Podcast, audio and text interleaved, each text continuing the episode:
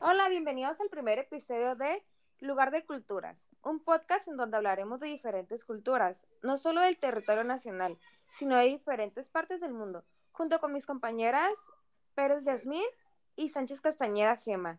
Les compartiremos para este primer episodio todo aquello que relaciona al hinduismo. Compañeras, ¿cómo se sienten al estar aquí compartiendo un poco de lo que ustedes mismas pudieron observar de esta religión? Hola, buenos días a todos o tardes, no sé en qué momento nos estén escuchando, pero me es un placer y un honor estar aquí para este primer episodio y por supuesto compartirles un poco de lo que es mi experiencia y todo lo que podemos aprender de esta religión. Sí, hola, buenos días. Como dijo Gema, me da mucho gusto estar aquí y expresar pues todo aquello que más llamó mi atención, sobre todo porque es una religión demasiado extensa. Quizá no pudimos aprender todo en su totalidad, pero sería un placer compartirles un poco de esta experiencia. Sí, claro, es una religión donde hay demasiadas costumbres y hábitos muy característicos. Por cierto, como introducción a este primer tema, el hinduismo nació en el subcontinente indio, ¿cierto? Sí, de hecho es una de las religiones más antiguas y complejas que existen, ya que carece de un grupo único y estructurado de creencias y prácticas. Y esto pues la convierte más bien en una filosofía de vida. ¡Wow! ¡Qué padre! Esta religión se basa en dos creencias, ¿no? Una en donde hay atribuciones de vida anímica y poderes a los objetos de naturaleza, ya que se decía que había por todas partes espíritus que animaban las cosas. Ya había visto que había que se podían animar hasta los volcanes, cualquier tipo de objeto de la naturaleza o que no tenga vida. Sí, así es. Esa creencia es el, animismo. La otra creencia en la que se basa es el antropoformismo, que es un conjunto de creencias que atribuyen más que nada a la divinidad, la figura del hombre. Eh, de igual forma atribuye rasgos y cualidades humanas a muchas cosas. Sí, y el hecho de que ambas creencias sean muy diferentes, imagina que tiene cada una su espiritualidad individual, ¿no? Sí, de hecho, ellos respetan mucho esa área y sobre todo los alimentos que consumen. El alimento con la espiritualidad tiene demasiada relación, ya que pues ellos mismos tienen la mente de que todo aquello que consumimos es la principal fuente de composición pues química de nuestro cuerpo. Y hasta cierto punto tienen razón, ¿no? Porque quieres o no, todo lo que ingerimos afecta o beneficia de tal manera a nuestro cuerpo. Sí, es verdad, pero ellos piensan que lo que consumes afecta tu conciencia y tus emociones. Y no sé por qué, pero también tienen la creencia de que afecta tu experiencia. Sí, como mencionó Gemma, tienen creencias que ni uno mismo puede comprender. Tal es el punto en donde dicen que quien desea vivir en un estado elevado, ya sea de conciencia, paz, felicidad y amor pues por cualquier criatura o objeto, tiene que limitarse pues a muchos alimentos Deben de, deben de evitar comer carne, pescados, mariscos, pollo. Sí, perdón que te interrumpa. Es que su filosofía es que mediante la ingesta de estos alimentos también está introduciendo a tu cuerpo ira, envidia, ansiedad, celos y hasta un cierto temor a lo que es la muerte.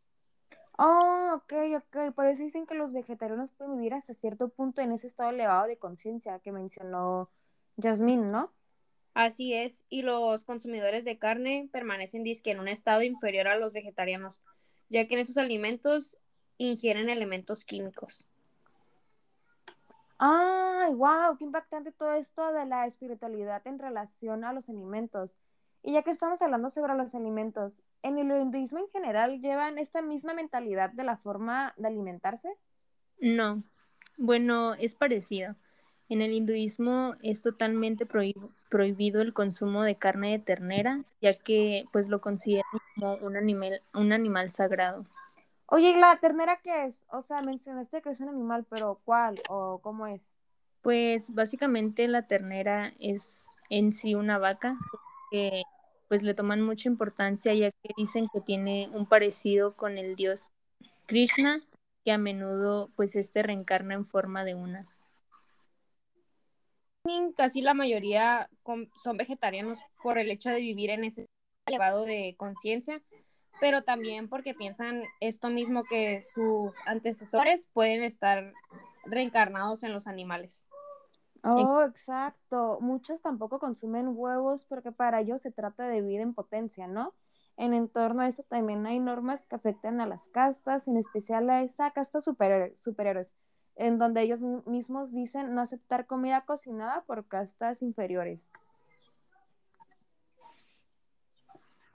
¿Y qué es esto de las castas? Supongo que es algo así como una división en donde se separan de su nivel socioeconómico. Ajá, sí, claro, el hinduismo está intricadamente relacionado con la estructura social de la India, en donde tienen un sistema de castas. Oh, ok. O sea, o sea que cada una de los hindú nacen en uno de los diferentes grupos llamados castas. Tengo pensado que algunas de estas castas se consideran más altas y puras que otras, ¿no? Sí, así es. Una de las castas más altas es la sacerdotal. Y de ahí le siguen los gobernantes, soldados, comerciantes, etcétera, etcétera, etcétera. De hecho, los brahmanes están en la punta de la pirámide, no literalmente, sino que están hablando de lo que son las castas. Y por otro lado, en lo más bajo de la pirámide están los impuros o también los conocidos como intocables, ya que estos pues tienen como un consumo de carne más, más barata. Supongo que los brahmanes tienen relación con sacerdotal, ¿no? Ya que Karen mencionó que ellos son una de las castas más altas que hay. Sí, así es. Ellos se relacionan debido a que ambos son vegetarianos y comparten como el mismo pensamiento del que hablamos hace un momento. Oh, ok, ok.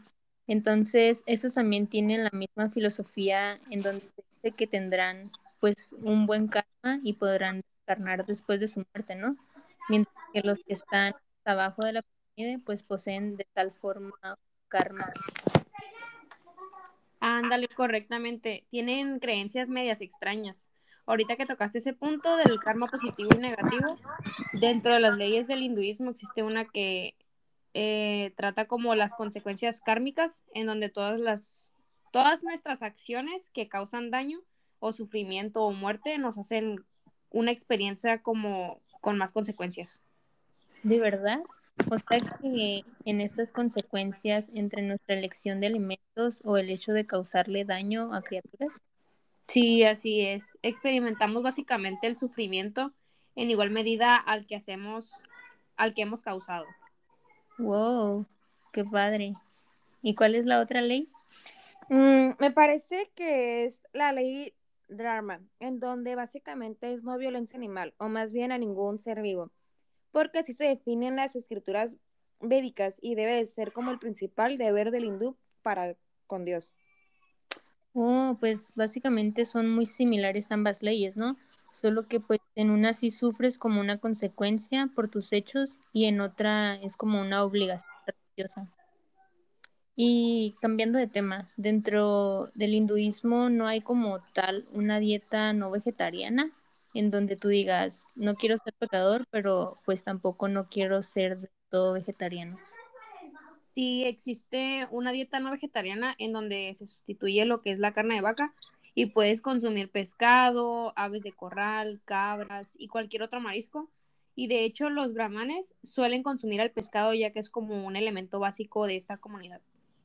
Oh, ok, o sea que solo sustituyen la carne de vaca por el hecho de que pues la vaca tiene cierto respeto, ¿no? Sí, así es. Normalmente aquellos hindúes que comen carne suelen distinguirse la carne de cerdo y de vaca como facilidad. Y hablando sobre esto del consumo de alimentos, ¿hay ciertos platillos que destacan de esta religión? Mm, me parece que sí, tienen cuatro platillos muy característicos y con nombres muy extraños. Tal es el caso del Amtika Masala, que pues básicamente consiste en incorporar cordero, yogur y especies clásicas de la zona, o también está el chicken vindaloo, que es curry de cordero. Sí, tienen nombres medio extraños. ¿No tienes alguna foto del lamb tikka masala? Mm, sí, deja, te la muestro por WhatsApp para que la veas.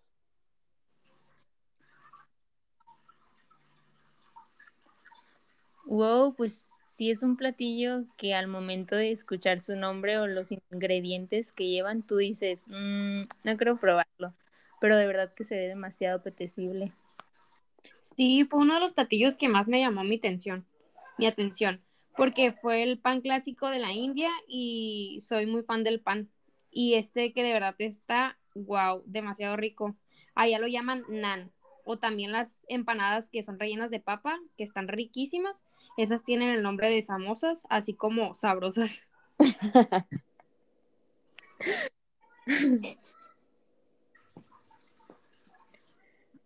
No, pues encantadas ustedes de probar algo nuevo. ¿Y cómo, cómo es que equivalen ciertos platillos de acá de la comunidad occidental con la de la India? Mm, pues por ejemplo, lo que aquí es un platillo de garbanzos, allá también tiene sentido siendo un plato de dal, o lo que también es un vaso de leche, allá es una taza de lassi. O también, por ejemplo, aquí nosotros nos comemos una manzana, pero ellos allá se comen una guayaba o media papaya. Sí cambian como un bastantivo su equivalencia de frutas y todo eso. Sí, también aquí comemos un plato de verdura y ellos allá consumen un ocra o berenjena.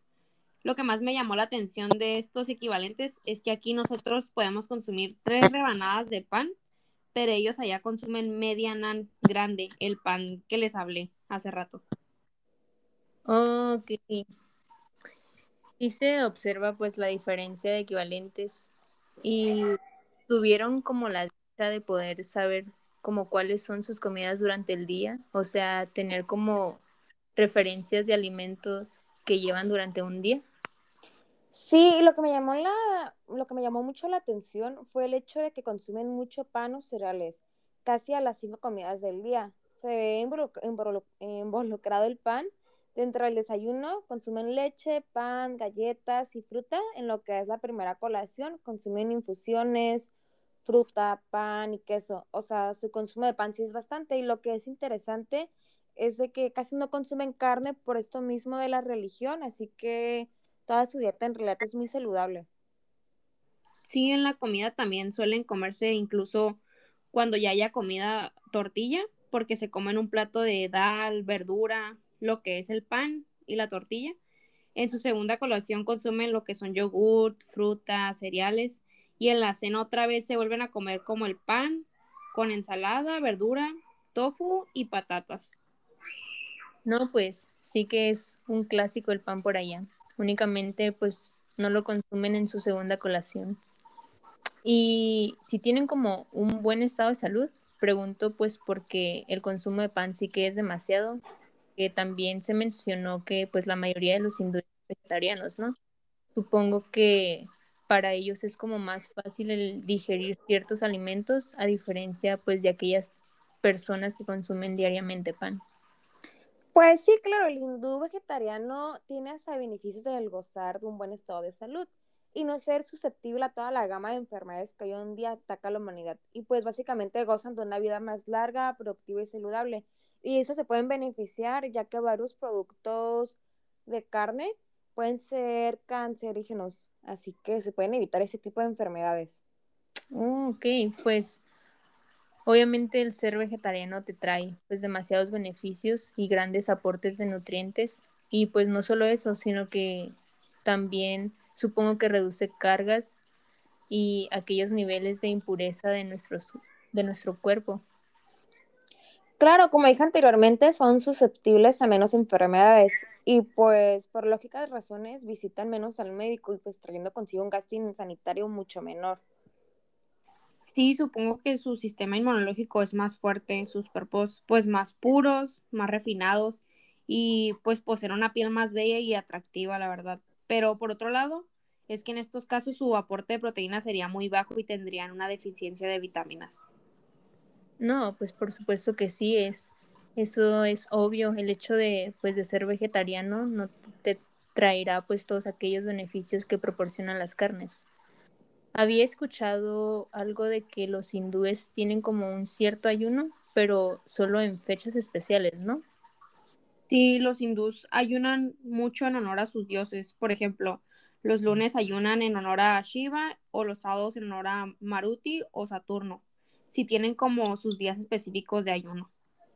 Y en el momento en que están ayunando, ¿solo les restringen como ciertos alimentos o es un ayuno en donde no se les permite comer nada durante el día. Ah, no sé, no, sí se les permite consumir cierto tipo de alimentos. Hay días en los que el ayuno solo consumen leches, frutas, alimentos como almidón y occidental, o hay diferentes tipos de ayuno igual dependiendo de a qué dios le rezan.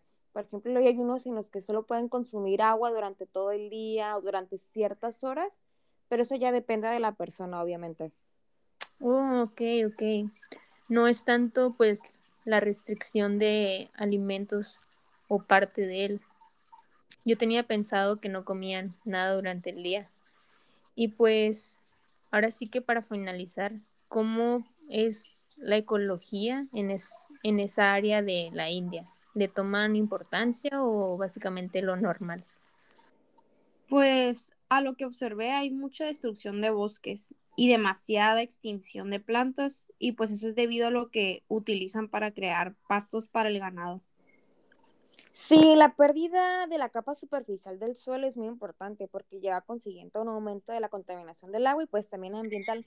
Aunque se me hace algo tanto ilógico que haya demasiado ganado en la India, sí es un país donde la religión pues de cierta manera prohíbe el consumo de carne, así que se me hace algo un poco ilógico, no logro entender bien por qué. Sí, claro. Supongo que todas estas calamidades han sido pues directamente relacionados pues con el consumo de carne.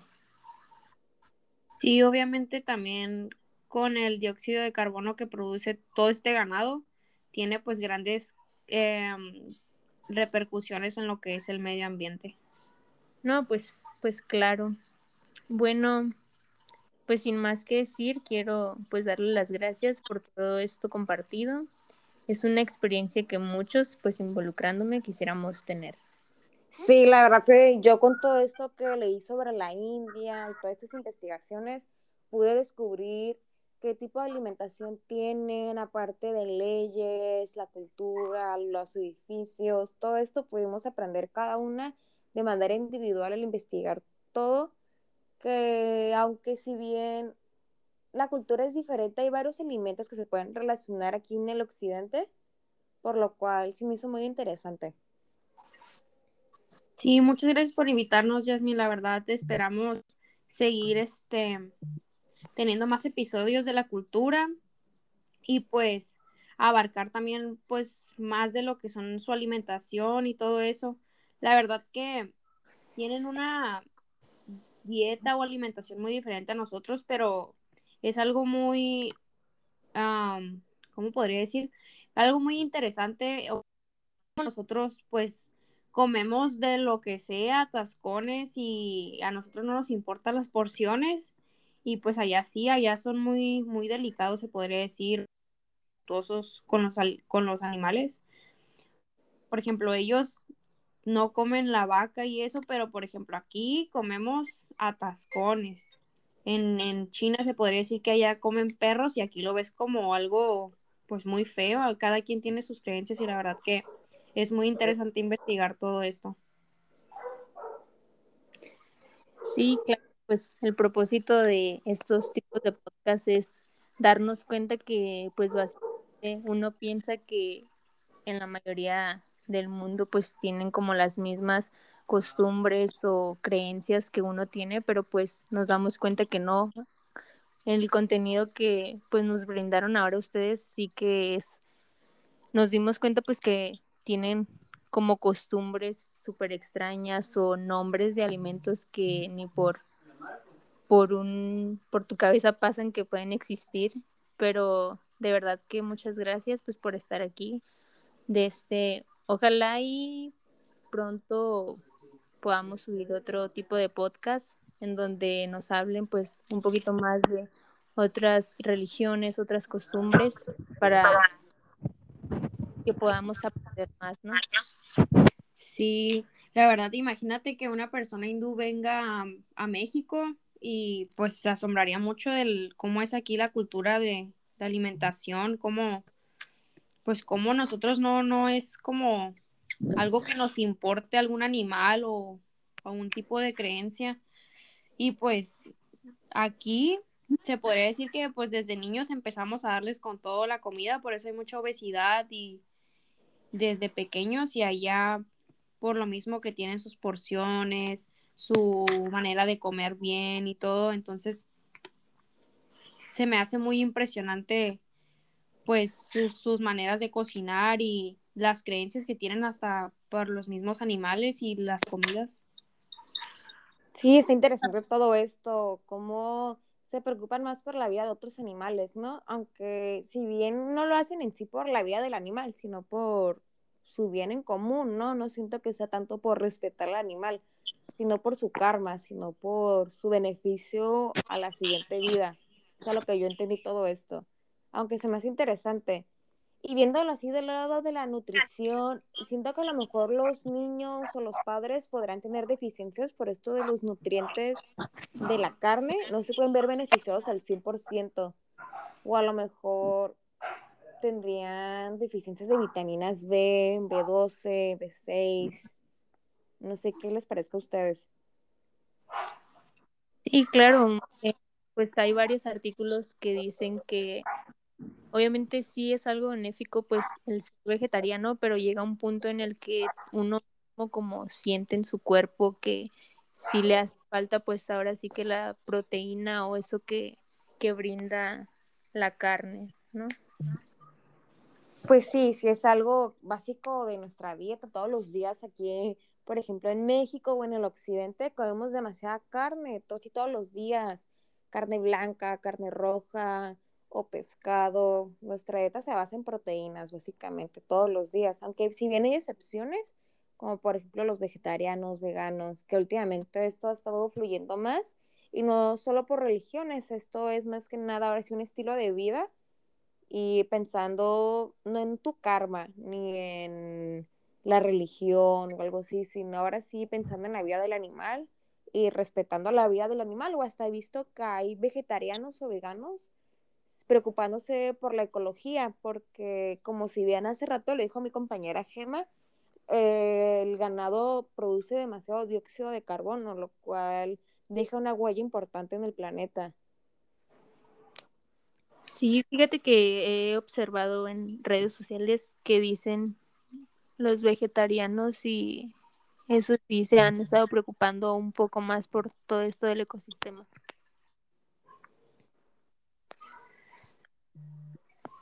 Ah, sí, sí, sí, visto esto. Aunque, pues bien, es algo que nos puede beneficiar a todos. Es lo que a lo mejor deberíamos de compartir y deberíamos de practicar todos. A lo mejor dejar un poquito el consumo de carne, solo por esto, por el beneficio de los animales y por el beneficio de nuestro planeta. ¿No, Gemma? Sí, este, a lo que estoy investigando, también aquí en México se, se practica el hinduismo, la verdad, yo creo que es muy pocas personas. Pero... Ay, no sabía esto, qué interesante. Sí, también en otros lugares como Panamá, Reino Unido, pero en Latinoamérica en general. Ajá, entonces supongo que son como muy poquitas como personas que practican. Ay, qué cura, pues igual supongo que aquí en Tijuana hay varios, ¿no? Como Tijuana es un lugar muy cultural y de demasiadas personas de diferentes países, imagino que a lo mejor sí podemos encontrar una que otra que son mezquitas, los de la, de los hindúes. Yo he visto acá hay varias diferentes tipos de iglesias de diferentes religiones, he visto musulmanas y diferentes lugares, pero hindú no me ha tocado ver algo así parecido, pero no creo que no haya. Sí, se me haría muy padre entrevistar a una persona, pues, que esté viviendo en México, cómo es su experiencia, cómo, cómo es, qué tan diferente es el hecho de vivir aquí y tener, pues, experiencias. Sí, fíjate que hace un momento cuando Karen tocó el punto en donde dice que ahora la gente ahora se está preocupando más por su salud, ahora con esta enfermedad o con COVID, fíjate que la gente sí se ha estado preocupando más. He mirado que muchos nutricionistas pues han ahora sí que elevado sus ventas por todo esto. Como que a la gente le, le entró un tipo miedo. Ay, pero qué interesante. Pues ya algo tiene que dejar el COVID, ¿no? Algo bueno, ahora sí. Sí, y se dan cuenta solamente cuando pasó una pandemia la gente se empieza a preocupar por su salud y por cuidarse más. Ay, pues qué buena onda. Igual sirve que así no hay tantos enfermos en el hospital ni nada de esto. Algo bueno tiene que dejar la dieta así vegetariana, vegana, donde se consuma demasiados antioxidantes. Está súper bien. Sí, hay que tener un cuerpo más saludable, una alimentación, hacer ejercicio, tomar un poco de, de estos tips de, del hinduismo que nos, que nos sirvan, la verdad.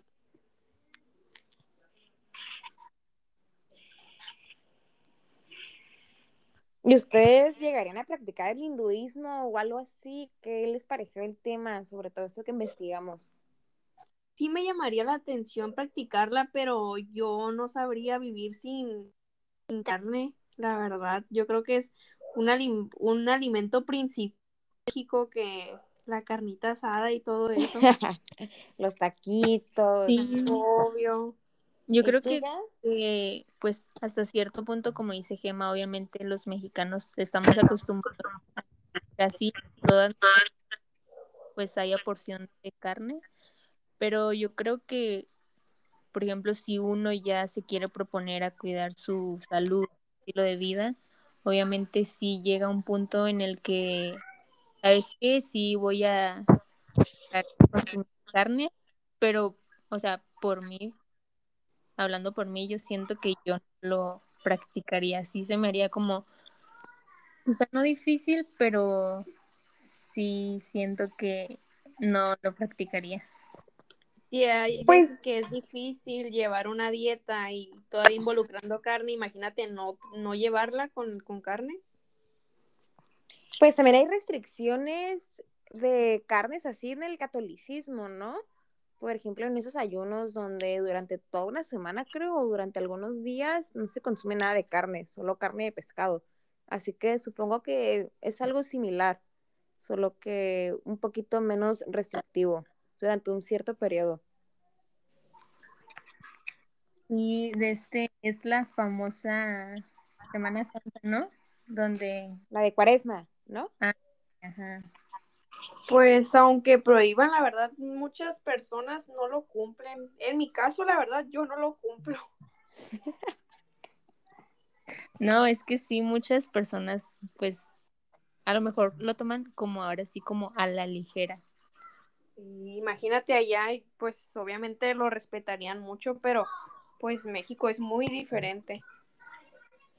Ay, no, igual, pues es diferente concepto, ¿no? Ahorita ya Ahora, si no consumir carne ya es por tu karma y por tu reencarnación, algo así había leído. Más que nada sobre la reencarnación en tu futuro. Se veía contemplado cómo crecías en la sociedad. Y ahorita, más que nada, el no comer carne en México como algo de las religiones, más que nada, creo que respeto. La verdad no conozco el trasfondo, no sé si ustedes lo conozcan. No, la verdad no, no tengo realmente no idea de eso. Pero fíjate que así como hay gente que como Gema no respeta la cuaresma, hay gente que de verdad lo toma muy, muy, muy en serio. Sí, la verdad, sí. Aquí, pues mi familia no, no es como que dice, no, no vamos a comer carne. O sea, si se, si se da, pues adelante, pero es como que, como es Semana Santa, el calor y todo, siempre es como que se te antoja más como que los mariscos y todo eso.